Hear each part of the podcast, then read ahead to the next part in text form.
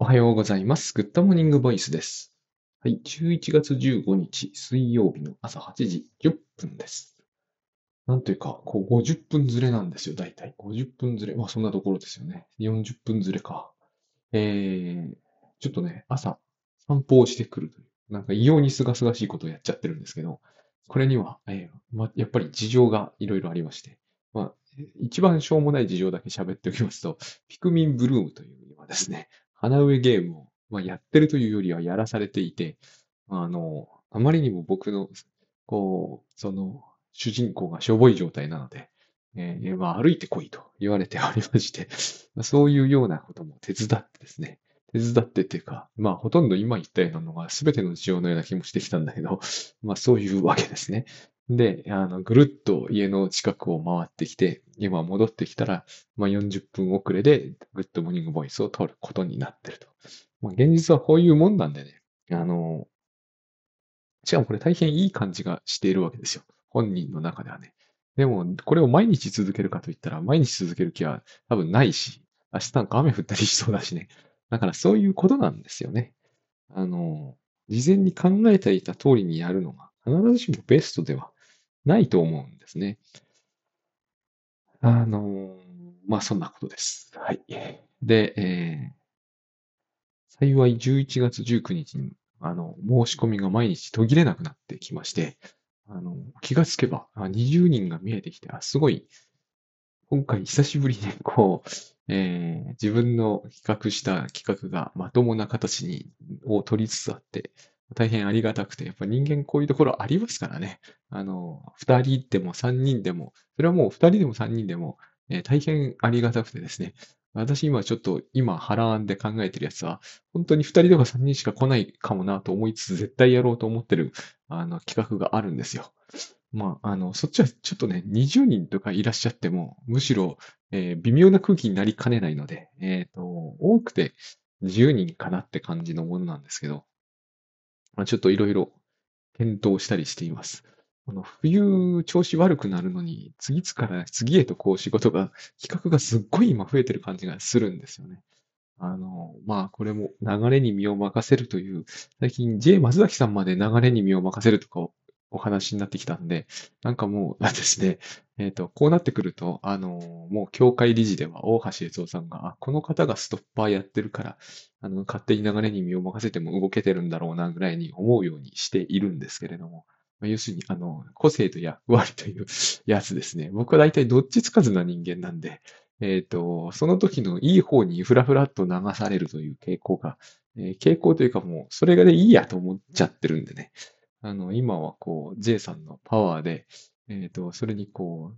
あの、あれですよ、モーターボートの後ろにバナナボートってやつあるじゃないですか。自分では駆動できないやつね。あれに乗っかってこうビューンって行ってるなって感じで。でもあれは、あの、前のモーターボートから離されると止まっちゃうんですよね。そういうような感じで、やっております。まあ、えー何言ってるのかよくわかりませんが、ぜひ、こう、19日も、まだまだ、あの、こちらはですね、まだまだいけますんで、あの、来ていただけると本当ありがたいです。はい。で、えっとですね、うん今日は、えー久しぶりにこう専門用語の話をさせていただきたくてですね、まあ、これ僕、えー結構一生懸命真剣に考えてはいるんですよ。まあ、専門家の方でこれを聞いていらっしゃる方がもしかしたらいらっしゃるかもしれませんし、そういう方は、まあ、あの、ああ、と思いながら見て聞いていただいても、でもそれだと何のために聞くのかわかんないけどね、あの、大変なんか聞いてて気分悪くなるんじゃないかと懸念しますが、まあ、それはちょっとご選択なのでしょうがないということですが、あの、もしね、あの、いや、これはもう致命的にダメだっていうことがあったら、あの、別にこう、晒しても構いませんからね、私別に、えーそんなに痛いと感じませんから、もう、あの、デジタルで晒されるとかは、本当に、あの、面と向かって超、あの、ももなんかね、30人ぐらいの前で、いかに間違ってるかをとくとくと言われると、さすがに傷つくと思うんだけど、あの、別にこう、X とかに書かれても全然いいと思うんですよ、もう。あの、僕は、えー、なんつうかな、悪名は無名に勝るとまでは思わないんですけれども、まあ、あの、X はいいかなみたいに、X とか Facebook でこう、ガンガン言われるのは僕に関してはですね、全然、全然いいやっていう感じが します。むしろこう、ちょっと読んじゃうぐらいな感じに最近ちょっとなっているんでね。あの、つアマゾンとかでも割とこう星1とかを拾って読んでいるんですよ。それで、あ、こういう、これは相当無理な曲解に思えるけど、これは曲意図的に意地悪をしているのか、それとも本当にこういう感じがするのかみたいな、あの、最近出した本で、まあ最近僕の本ですね、いろいろ星がつけやすくなってるからなんですけどね、Amazon ね、こう結構厳しい星もつくんですよ。ただ、ノーコメントってちょっとあんま面白くないですよね。星が1つけようと2つけようと、えっ、ー、と、コメントがないと結局、あんま著者的には、えー、得るものが少なくて、えー、もうなんかボロボロなコメントでもコメントがあるとですね、なんかそこからヒントがあるあるような、これからやっぱ本出すんで、えっ、ー、と、どういうところが人にこう、割と、なんつうんですかね、こう、いい意味でも悪い意味でも響いちゃうんだろうみたいな。えっ、ー、と、悪い意味では当然響いて、響くのは良くないんですけれども、でもあの、なんつうんだろうな、やっぱりつかないよりはついた方がいいなっていうのがあの、売り物を売ってる人間としてはやっぱあるんで、で、大量についた場合、星1がないなんてことは絶対にないわけですよね。あの、あるじゃないですか。よく星1409とか、うわ、羨ましいわって思うんだけど、そういうところは星はかなり、あの、1もつくわけですよ。だいたい5が一番多いんだけど。で、こういう時に、あの、1で無コメントっていうことになってくると、もうこれはただの、あのね、階段の1個みたいになっちゃうんで、本当ぜひ、あの、気に食わんみたいのでもいいと思うんだ。でもこれはね、僕のはいいけれども、傷つくって人もいらっしゃるから、あの、僕のはいいです。傷つくっていう人のはやめておいた方がいいと思いますね、やっぱりね。うん、あの気に、気に食わんだけど、ちょっと、せめてタイトルが気に食わないとかってね、あるといいんですよね。あの、このタイトルはセンスが感じられないとかね。ここれも、本当もうちょっと細かいとですね、ありがたいんですけどね。あの、センスないのは僕とは限りませんからね、しかもね。あの僕だけでタイトルあのあの編み出せるってことはめったないので、本当に、あの、ほとんどないんですよ。一日一箱はね、かなり僕の、あの、僕がだからタイトルつけると、ああいう感じになるんだということなんですね。まず短くなる。あと、漢字の画数は極力少なくなって、できればひらがなを増やしたい。結局、あの、本屋行って思うんですよ。遠目から目に入ってくるタイトルって何だろうみたいなのを思うと、やっぱ僕あんまりこの、えっ、ー、と、画数多い漢字がいっぱい並んでるみたいなのは、えー、まあ逆張りで狙うこともあるんでしょうけれども、僕は、あの、あんまりそれが自然と目に入ってこない。やっぱり僕あのね、えっ、ー、と、忘れられない光景があるんですよね。法輪堂の前にも行ったことありますけれども、あの、何回かな ?2 回かな？もう、全、いや、ほんとこれね、多分間違ってるんですよ、記憶が。でも僕の記憶の中ではこうなっちゃってるんで、近い光景は見たと思うんですよね。2階のフロア全部の本がバカの壁だったことがあった気がするんですよね。ちょっとこれは嘘かもしれない。でも、少なくともピラミッドは立ってたんですよ。夢でなければですね。その時に僕の目に入ってきたのがバカバカバカバカバカって感じなんですよ。これはね、あの忘れられないんですよね。これがやっぱ売れた大きな理由だったに違いないと。僕は真似したいとは言いませんよ。でも、まあ壁はちょっと画数多いですしね。でも、このやっぱりタイトルのインパクトってのは大事なんだよなっていうのを、あの時僕は法輪堂で学んだんですね。買わなかったですけどね。あの、最近この話を思い出したのは、先日ちょっとお話しした、えっ、ー、と、あの、私が尊敬している方がですね、このバカの壁を読み直しているって話をされていて、えーっと思ったんですよ。今、あれを、みたいな感じで、ね、あれ、500万部ぐらいいったんですかね。ちょっとわかんないですけど、まあ、あの、著者としては、100万部いってももう、こう、一生ものだから、500万とかいう数字になってくるともう、えっ、と、まあ、とりあえず、どういう理由であれ、ちょっと尊敬しちゃいますよね。500万部というのは。だから、あの、もう目に入ってきたのバカの数。僕の人生では多分その時の目に入ってきたバカの数がバカの最大数だったと思うんですよ。一生で目にする数と同数ぐらいをどう、なんか一瞬で見ちゃったみたいな瞬間だったんですけども、これはやっぱり、あの、どのコンビニにも置いてあった脳内革命と並んでですね、脳内革命は僕は、あの、画数多いと思うんだけど、ただ脳っていう字はやっぱりあの時代ものすっごく響きましたから、もう脳つけとけば売れるみたいな時期がありましたから、そんなことはないんだけど、僕も脳つけた本、別に売れませんでしたからね。でも、もっと前なんですよね。脳で本当いくらでも売れるぐらいな勢いがあったので。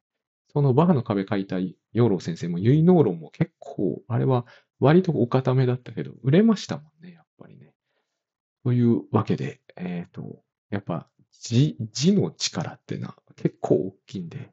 何の話をまたしてるんだかよくわからなくなっているんですけれども、あの、画数多い感じで長いタイトルっていうのは僕は避けたいなっていうのはあったりしますんですが、ついちゃってる本もあるよね、結局。それはつまり僕だけでは決められないっていう話。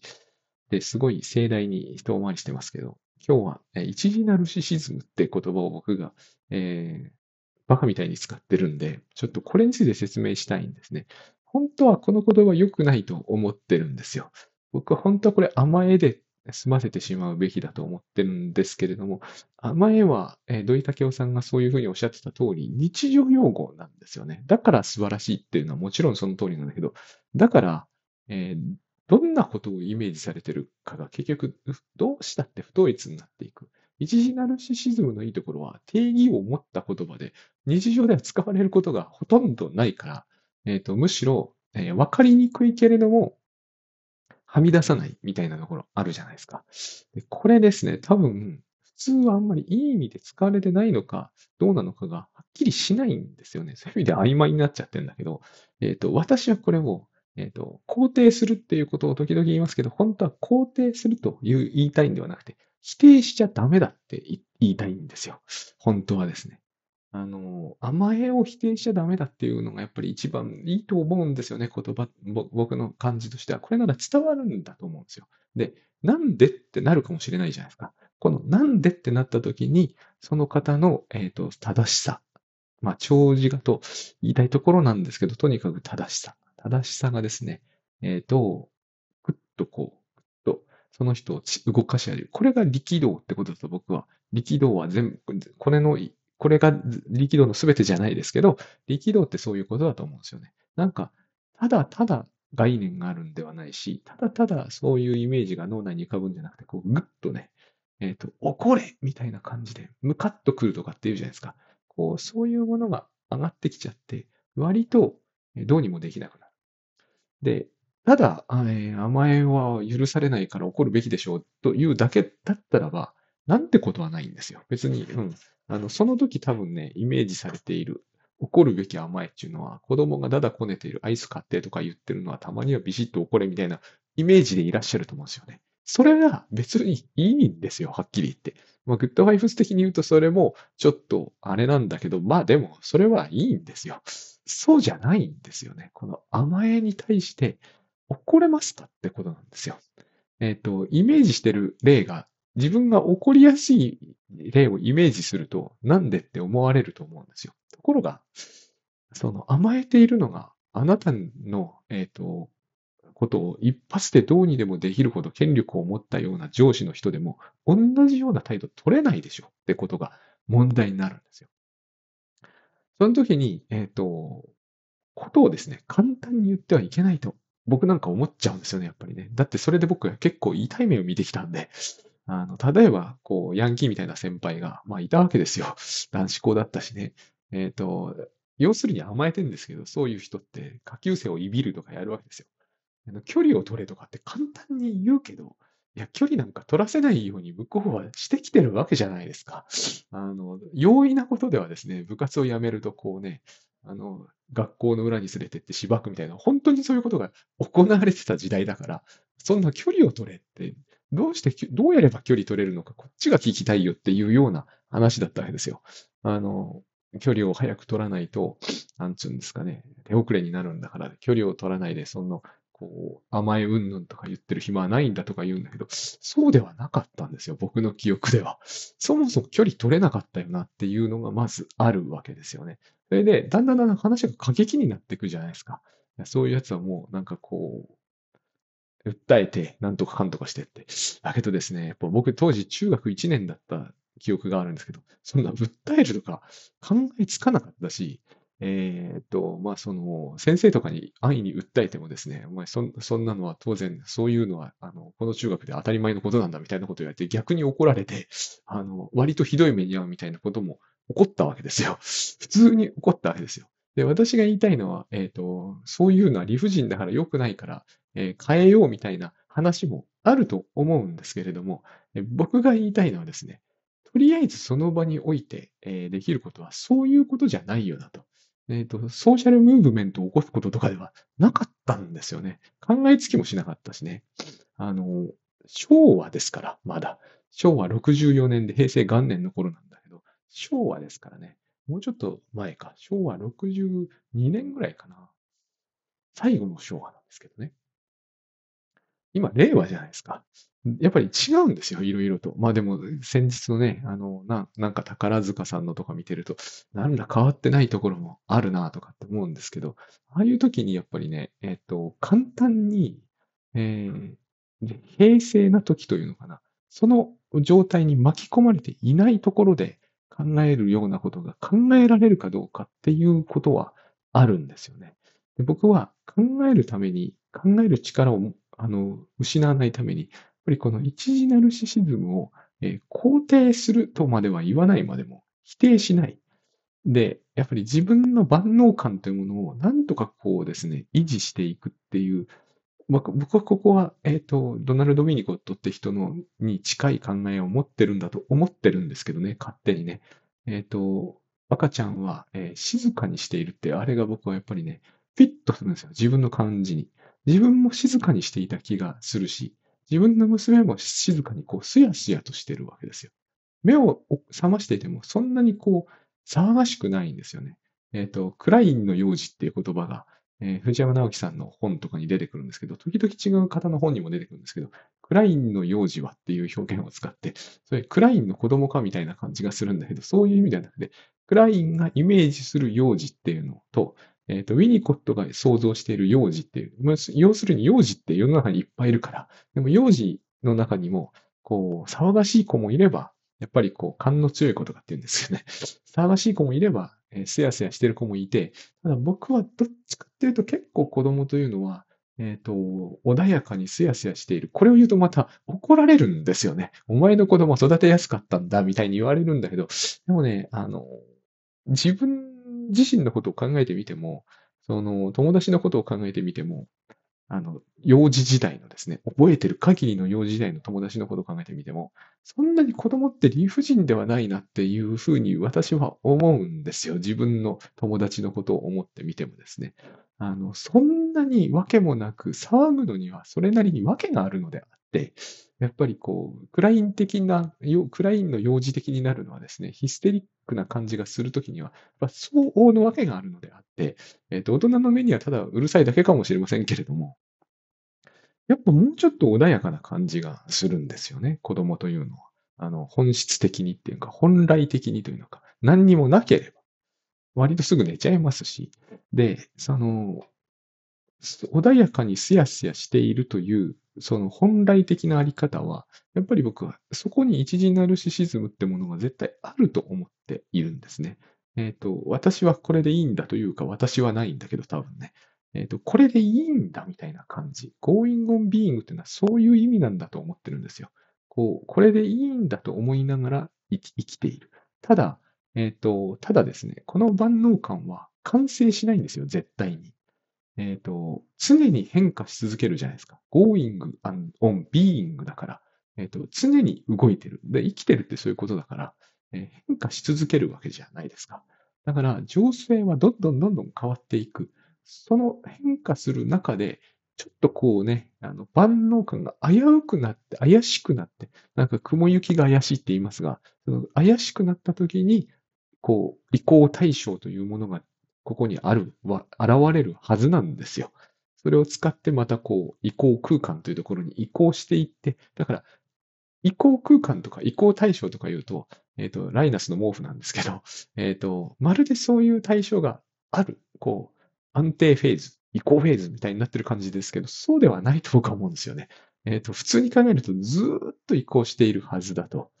その中で僕らは、えーちょっと危機的な状況を迎えるわけですよ。PS ポジションに入るわけですよね。妄想分裂的になるわけですよ。えっ、と、クラインの幼児的になるというのか、騒がしく、かしましく、激しく、えーやり合うっていうこともあるんだけど、でも原則としては、えっ、と、大丈夫で、やっぱりそういうところもなんとかちゃんと切り抜けていってですね、子供は多分、えっ、と、なんかよくわかんないんですけど、小児科とか行くとわかるんですよね。こう、つどつど大きく変わるんですよね。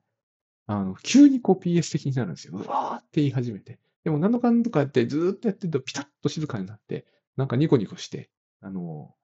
席に座ると。また、うわーってなるっていう。このこのタイミングが非常にこう、なんていうんですかね、もう、分単位以下、秒単位ぐらいで来る人も、子供もいるんですよ。あれ見てて僕は、ものすごい興味深いって、毎度思うんですよ。こう、クラインとウィニコットが、こう、繰り返し、なんか工作しているような、クラインとウィニコットって、あの、やり合ったんだけど、結局こういうようなところで意見がぶつかってて、やり合った、やり合ってはいないと思うんですけど、結局でも、ウィニコットは、えー最後はクライン派じゃなくなってるんで、そういう結局、えー直接やり合ったかどうかは別として、やり合いはしたと思うんですけどね。あの、それがなんか、一人の子供の中に見え隠れするような気がするんですね。小児科行くと、だから僕はいつもこう、あんまりじーっと見てるとあれなんで、えっ、と、とりあえずこう、チラッチラッと見てるんですよね。こう、なんかこう、急に叫び出すんですよ。そしてまた急に静かになる。この時に、こう、一時ナルシズムが、まあ、甘えがって言えばいいのかな。満たされる。えー満たされない。満たされる。満たされないっていう。それが、また、えーこ、こら辺はちょっと、倉園慶三さん入りますけど、えっ、と、入りますけどっておかしいですけどね。あのー同じことは起きないんですよね。同じようなことは起きますよ。もうほとんど同じことの繰り返しじゃんっていう人もいると思うんだけど、やっぱりね、よーく見てると決して同じことは起きてないんですよね。なんか違う要求があり、なんか違う供給があり、なんか違う要求があって、なんか違う満足がある。こうやってこう PS と D が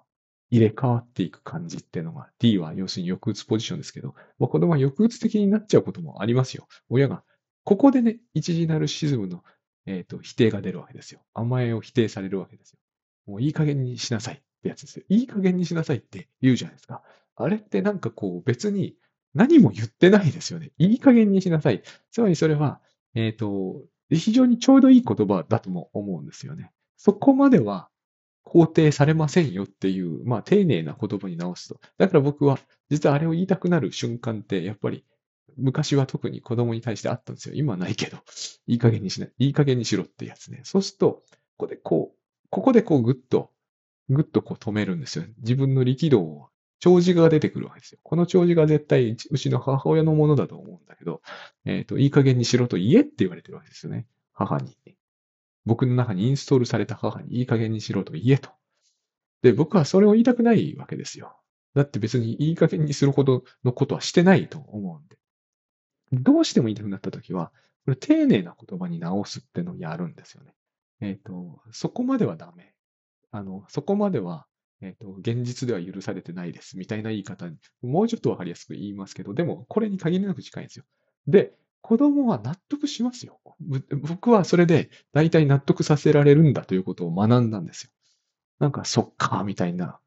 感じになるんですよ。少しはシュンとしますよ、当然。自分の要求が入れられなかったわけだから。でも、そこまでひどい抑うつを迎えずに済むんですよね。僕はこの方が、えっ、と、わかんないですけど、まどろっこしくてダメだっていうのとは、甘えすぎているって言われるかもしれませんが、だからここにはせめぎ合いはあるんだけど、せめぎ合いはあって当然じゃないですか。だって、えっ、と、さっき言った通り、毎度毎度要求は変わってるわけですよ。毎度毎度満足させるべき気持ちも変わってるんだから、えっ、と、本当の意味で規範はないはずなんですよ。規範が本当の意味であるというのは、えっ、と、数学みたいになっちゃうじゃないですか。の場合はいい加減にさせなければいけないみたいな。どのような条件であれとかって数学ではよく言うじゃないですか。えっ、と、任意の点をみたいな。任意の点は取れないわけですよ。やっぱり得意の点を常に取ってるわけだから、えっ、と、対応の仕方もつどつど変えるべきだと思うんですよね。あの、同じことは起きてないわけですからね。あの、あれですよ。昔、カミュが本の中で、あれは違法人か。あの、特権者しか言わしないっていう、また変な表現を使ってましたけど、そういうことですよね。一期一会なわけだから、あの、本当はやることはやっぱり変えるしかないと思うんですよね。さっきと違う要求が来たのに、同じ、ハンデをしたようにいい加減にしなさい、いい加減にしなさいっていう、これだったら、なんかレコードでも回して、いい加減にしなさいレコードとかを回しといた方が いいと思うんですよね。それが有効だというのであれば。私は、その、なんていうんですかね、そういう意味では作業効率を考えてしまうんで、えっ、ー、と、子育てなどというのは人間がやるんだったらですね、やっぱり、えっ、ー、と、最大限カスタマイズするのが一番いいような気がするんですよ。だって親子なわけですからね。えっ、ー、と、ここでカスタマイズしないんだったら、もうカスタマイズなんて、えっ、と、しない方がいいぐらいじゃないですか。カスタマイズっていうのはお客さん向けってことだと思うんだけれども。だから、あの、いい加減にしなさいっていう、まあ、うちの母が散々パラ、えっ、ー、と、少なくとも1万回ぐらいは僕に言ったであろう、この言葉をですね、一回僕は使ったことはないつもりなんですよね。必ず言い換える。何らかの形で言い換える。しかも、できれば毎回違うことを言いたい。だから、その、現実ではそこまでは認められないとか、えっ、ー、と、この家ではそこまでは、えっ、ー、と、その要求は通らないとか、そういう感じ。ほとんど言い換えてないんだけど、ちょっとは言い換える。そういう感じにしておくとですね、納得されるんですよね。結構、かしばしいというか、騒がしくされることもあったんだけど、えっ、と、断固として拒絶されるというケースは、もうそれもあったんですけど、少なかった気がしますね。えっ、と、何としてもこの要求は通すぞみたいな、えっ、と、形で要求が来たことは、うちの娘からですね。めったになかった気がします。ものすごいレアケースだったような、僕の経験ではね、妻の意見は違うかもしれません。だからやっぱりここも個性と役割が、妻だったら絶対、あの、私みたいなめんどくさいことはしないと思うんですよ。やる意味を認められないでしょうから。私はこれをやらない意味が認められないから、ここは意見が合ってないわけですよね。で、これもまた甘えじゃないですか。僕も甘えていて、妻も甘えている。だからこれをですね、否定できないと思うんですよね、結局。ここを否定してしまうということは、他人の甘えだけを否定して、自分の甘えはいいんだってことになってしまう。だから、ここに正しさが必要になってくるわけですよ。君たちの甘えは全部間違ってるが、俺の甘えは正しいからいいんだって。これしかないですよね。もしこの自他自他の甘えをダブルスタンダードするというのであれば、もう正義一辺倒になるしかないと思うんですよ。まあ、それもえっ、ー、と、要するにちょっとエディプスっぽいんですけど、パターナリズムですよね、事実上のね。えっ、ー、と、一番正しいことが分かってる人が全部決めるというやつなんだけど、まあ、これは、えっ、ー、と、先日から申し上げている通り、ものすごく疑わしいと思うので、えっ、と、むしろ僕がやってることというのはどっちかというと正しさじゃなくて、気持ちの問題だと思うんですよ。この自分の甘えだけは通したいという、人の甘えは通したくないというね、えっ、ー、と、これだったらわかるじゃないですか。僕はこれ正しさよりよっぽどわかりやすいと思うんですよね。要するに自己愛なんだけど、えっ、ー、と、これはもうみんなそうですよね。赤ちゃんが叫ぶのも、要はそういうふうに見えます。見えるだけかもしれないけど。で、これを、えっ、ー、と、肯定しましょうまで言うのは言い過ぎなのかもしれない。クラインは多分そうではないんだという話を昨日、えっ、ー、と、ちょっと話をしている方の中で伺ってて、まあそうなんだろうなと思うんですよね。多分フロイトはちょっとわかんないんだけど、でもこれを否定するのはヨーロッパ文化的にも当然かな、みたいに思うんですよ。でも、えっ、ー、と、否定するのは肯定しないのはかな。でもマイケル・バリントの一時愛ぐらいになってくると、肯定的に見えるんですよね。やっぱりね、どう読んでもですね、あの、わかんないところもあるんですよ。本音のところではどうなのかとか、臨床の現場ではどうするのかとか、臨床の現場でものすごくナルシスティックな人が、ものすごく自己愛の病理を持ってきたときには、どんな風に対応するのかと。少なくとも転移は起きますよね。怒りも起きると思うんですよ。怒りも湧いてくると。で、思わず怒っちゃうみたいなね、そういうなんかこう、何かが、えっ、ー、と、破れてしまうみたいなシチュエーションも当然えっ、ー、と、まあ、バリントみたいにできたような人でもなかったかどうかはまた別の問題。その時に、この、コフートっていう人の名前が出てきたんですよね。コフートは、えっ、ー、と、ものすごくねじれて曖昧な感じなんですよ。私でもなんでコフートのことをすごく割と、えっ、と、意識するかというと、意識してるんですけど、和田秀樹さんがやっぱコフートの、あの、ことをよく書いてたんですよね。で、結構売れてたんですよ。今ではあんまりえー、話題になってないんですけれども、あの方が書くものはそうなんですけど、あの数学暗記だとかね、えっ、ー、と、一世を風靡するんですよね。コフートでも、あの、一時やっぱアードラーぐらいに日本で有名になった気がする。これが惜しいですよね。忘れ去られてしまうという。で、コフートっていうのはアメリカの自我心理学協会の会長をやっていたぐらいの人で、でもその後多分自己心理学とか言い出して結構、えー、ソース感を食らったような気がするんですけれども、あの、結構でもね、アメリカでは、アメリカの心理学では、密かに、あの、隠れコフート派だみたいなことを言い出す人って、あの、パーティーとかではいるんですよね。僕がアジア人で半分ぐらいしか英語分かってないと思って、実は私、小語、コフート好きなのよ、みたいなことをね、あの酔っ払って半分言ってきたったり、来ちゃったりしてるんですよ。コフート結構アメリカでは密かな人気があって、えっ、ー、と、僕、あの、藤山直樹さんが書いてる感じでは、コフートはいかにも藤山さんは好きでは、好きにはなれんっていう感じがあってですね、面白いんですけれども、あの、ウィニコットとコフートは違うんだみたいな。違うと思うんですけど、僕も。あの、アメリカで習ったコフート像から考えると確かに違うだろうなって、そもそも自我心理学ですしね。なんか今日はもう全然何の説明も入れずに、しかも、えー、専門家ぶって喋ってるけど、僕は全然専門家じゃないから、これらの話は全部眉唾で聞いていてください。すごいこの番組ってある意味、あの、僕の甘えが露呈してるじゃないですか。聞いてる人にしてみれば、専門かどうかもわからない専門的な話をただただ聞いてしまうっていう、この、なんか時間の無駄感があるじゃないですか。僕はそれがいいと思うんですけれども、えっ、と、つまり素人談義ってこういうもんだと思うんですよね。いるじゃないですか。ほら、なんかこう、やたらと野球の専門家ぶって、えー、酒の席で喋ってるけど、本人野球できもしないみたいな。でも、それが楽しいじゃないですか。ある意味人間というものはですね。これ無駄だと思うと、自分専門家になるまで何も言えないか、えっ、ー、と、本当に素人の話は狭まっていく一方だと思うんですよ。だから私はそんな世界が来てほしいとは全く思わないので、私はですね、あの、昔、立花さんが、立花武さん、高志さん、立花隆さん、あの、あれですよ、ノーセカンドライフの人ではなくて、方ではなくて、あれは立ちさんですけど、立ちさんと言わない方、立花隆さん。あの、偉い人です。が、あの、新橋のサラリーマンを、あの、なんとも無駄なことをしている連中だみたいなことを書いてたんですけど、そうかなって思ったんですよね。まあ、立花さんぐらいの方から見れるとそうなんだというのはよくわかりますけど、えっ、ー、と、僕は人生一番幸せなのはああいう人たちだっていつも思うんですよね。えっ、ー、と、あれで、なんであれじゃいけないのかがよくわからないんですよ。あそこで課長の悪口とか言って、別に全然それでいいんじゃないかなってよく思ってたんですよね。子供の時から。今になってもですね。僕はああいう人生から脱却したいとかは別に思わないので、ただ、今やあれをするのも容易じゃなくなってきつつあるという。っていうか、実はあれをしてられるのっていうのは、すっごい幸せなことなんだよなっていうのをやっぱりですね、えっ、ー、と、世界情勢とか見ると、痛感させられますよね。だから、えっ、ー、と、あれいいだろうって思うんですよ。私もあれやってる余裕はまだ全然ないですよ。あれずっとやってたら多分家結構ひどいことになってしまいますから。難しいんですよ。そそんなに簡単なことじゃない気がする。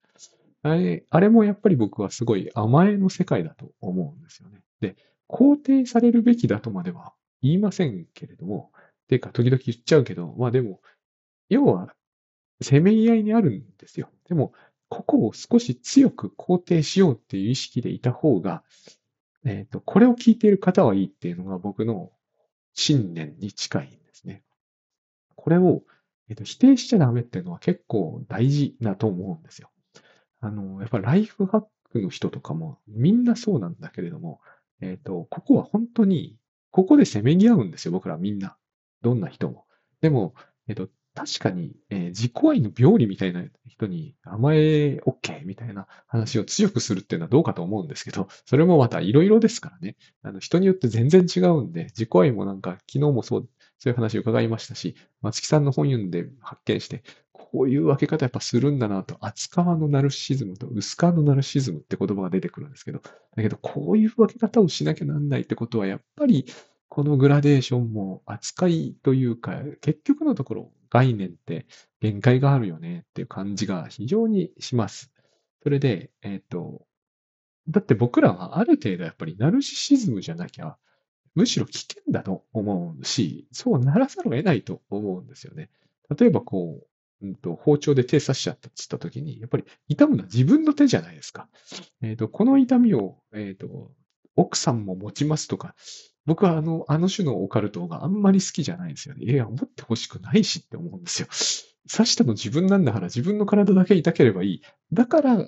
我々はある程度ナルシズムなんだと思うんですよ。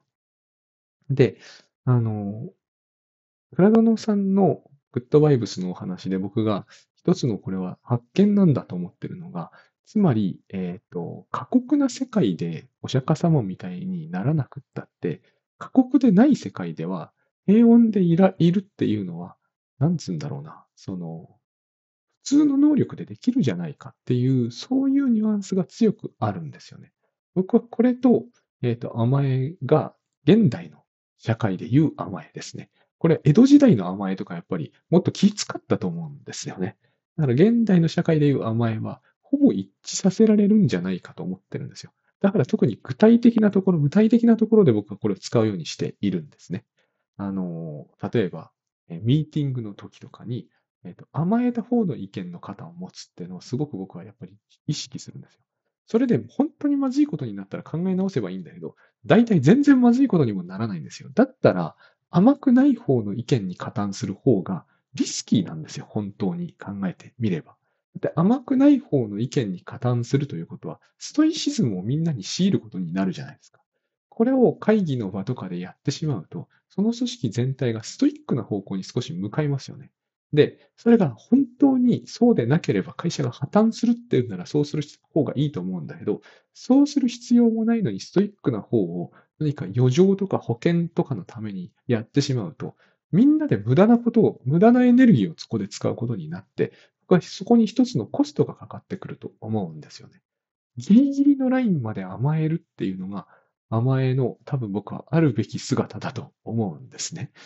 僕らは、だから、あの、例えば自立の遅延みたいな言い方をして遅らせるわけじゃないですか。極力子供は手厚く教育すると。これは甘えなんですよ。でも、あの、いや、そんな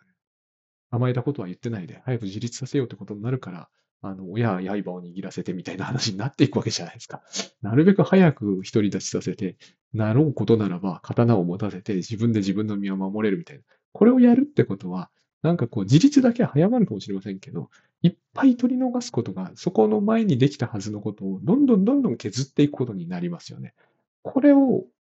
組織でストイックな方向を向くときには、わずかですよ。わずかだけど、やるはず、やることになるはずだと思うんですよ。そして組織なんで、すべての人員にそれをある意味、えっ、ー、と、周知することになるじゃないですか。徹底はするかどうか知りませんけど。だから、いや、あの、うちの子が今行ってる女子校ですけど、見見てても思いますもん。やっぱりどうしても学校っていうのは、好んでストイックな方向に向かわせようとするんだけど、そうすると全体的にコストを払うことになりますよね。えっ、と、朝5時台に起きなきゃなんないとか、えっ、と、寒くなってもコート着ちゃダメとか、いろんなストイックな方向を向かせたがる力っていうのはやっぱ働くわけですよ。だけどそれをやると、150人とか300人とかに一斉にコート着ない冬歩く。え、朝暗いうちから起きるみたいなことをやるわけですよ。そうすると何が起きるかというと、当然起きられませんという人が出てみたり、インフルエンザが流行りましたってことが起こるわけですよ。リスク取ってるんですよ、これは結局。僕は逆だと思うんですよね。学校に文句は言いませんけども、えっ、ー、と、ギリギリのラインまで甘えというものを、あの、許容する方向に向かわないと、えっ、ー、と、こういうことになるしかなくなる気がして、そしてそのコストをみんなで何のために払ってんだかもよくわかんなくなってくるわけですよ。現代みたいに、やろうと思えばもっと甘えられる社会で、わざわざそれをやるということの、えっ、ー、と、意義ってのはよっぽどはっきり問わないと、あの、なんか、ただただ我慢大会で完封大会やってますみたいなことに、あの、今日もなんか言ってたんですけれども、そういう話を。そういうことが本当に起きちゃうわけですよね。特に意味はないから、みたいな感じ。特に意味はないけど風邪をひきましたみたいな。こういうことになるんで、あの、いいことないという感じがするんですよ。感じとしてですね。だから、えっ、ー、と、特にそうでなくてもライフハックとかやってる人は、あの、すぐ長時間の方に傾くから、で、すぐ脅迫的な方向に向かっていくから、えー、すぐよく多くのチェックリストを作り出して、えっ、ー、と、いつしかお辞儀の角度は45度みたいなチェックリストができちゃうんで、そういうことになりやすいなんちゅうんですかね、ちゃんと育てられたっていうことなんだと思うんですけれども、えっ、と、逆にと行く、行くとですね、そうしないと自分の生活が、えっ、と、ダメになっていく恐怖っていうものを持ちやすいんだと僕は思うんですよね。心理的傾向として。だから、えっ、と、極力具体的に甘えていかないと、観念だけで一時ナルシズム知ってますというんでは、ちょっと不十分かなって感じがするんですよ。どうせ、えっ、と、なんつうんですかね、厚皮のナルシストみたいな行動は取れないと思うんですよ。我々は。タスクシュートとかチェックリストとかやってる人たちは、せいぜい、えっ、と、薄皮の、しかも入り口付近に立つ程度であって、そんなあのですね、えっ、と、足を、えー、机の上に乗っけて、なんかこう、誰か入ってきたら、じゃあ持ってこいみたいなことを言うようには、僕らはなれない気がするんですね。で、そしてしかもそれをやっていて、それが当然だと確信できるほど、えっ、ー、と、ひたすら甘えに突っ走れるっていうタイプの人は、まあ、私のこの話聞いてる人にはいないんじゃないかって気すらするんですよ。だから、あの、そっちの心配をするよりはですね、甘えられなくなってる心配の方をした方が、はるかに建設的であるんじゃないかなっていう。まあ、これは価値観間違いなく入ってますけどね、私のね。これで価値観が入ってないというつもりはないですけれども、えっ、ー、と、入ってますが、そう思うわけです。あの、先日、えー、YouTube でですね、エフタさんとベックさんが、あの、ポッドキャストの対談をなさってたんですね。その時に僕の名前がちらっと出てきて、あの、要するに僕は準備もしないで、こうイベントの時バーっと喋って、いや、あれは怖いっておっしゃるんだけど、怖いっていうのはつまり甘えられないってことじゃないですか。私はここはギリギリまで甘えるっていう、これで批判されたことがないってわけじゃないんですよ。でも、批判というのは OK なわけですよ。だって批判してる人の甘えなんてね、ここを嫌だって思うってことは、批判するなってことになっちゃうじゃないですか。そうすると、さっきの星1じゃないですけど、星5つけろってことになるじゃないですか。つまりそれが、なんちゅうんですかね、ナルシシズムの世界だと思うんですよ。で、当然じゃないですか。そういうふうに我々が思うのはね。我々が世界を自分にとって都合のいいように、都合のいいようにしたいのは当然ですよね。できれば夏も冬も酷暑とか極寒をやめて、えっ、ー、とね、15度から28度の間に収まっててくれると幸せですよね。そしてみんな自分にはいつもいい顔をしてくれていて、えっ、ー、と、僕が本を出したら飛ぶように売れて星5がつきまくると。それがいいに決まってるじゃないですか。でもこれをえっ、ー、と、どこまでも突き進めようとするとですね、やっぱ脅迫的になるか、とことん自己愛的になるか、どっちにしても、えっ、ー、と、孤独になっちゃうと思うんですよね。この世界を実現するために、えっ、と、やっぱり僕は一番先を言ってるのが、あの、総書記だと思うんですよね。知らんけど。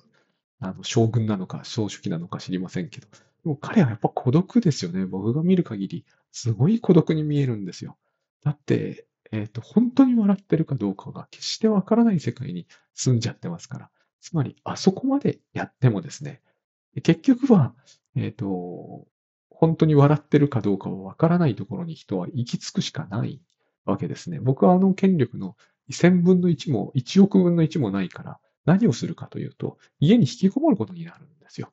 えっ、ー、と、もっとわかりやすい孤独がやってくるわけですね。アマゾンで物を買い、お金をしこたま貯めて、えっ、ー、と、笑ってくれない人と会わないと。だから、えっ、ー、と、でき、そしてこう、バーチャルで、えっ、と、笑ってくれて、おっぱいも見せてくれる女の子に囲まれると。でもこれは、人はそこにいないわけですからね。めっちゃ孤独じゃないですか。で、僕はその、途中ちょろっと言いましたけれども、その、結局、非常に甘えてくる相手、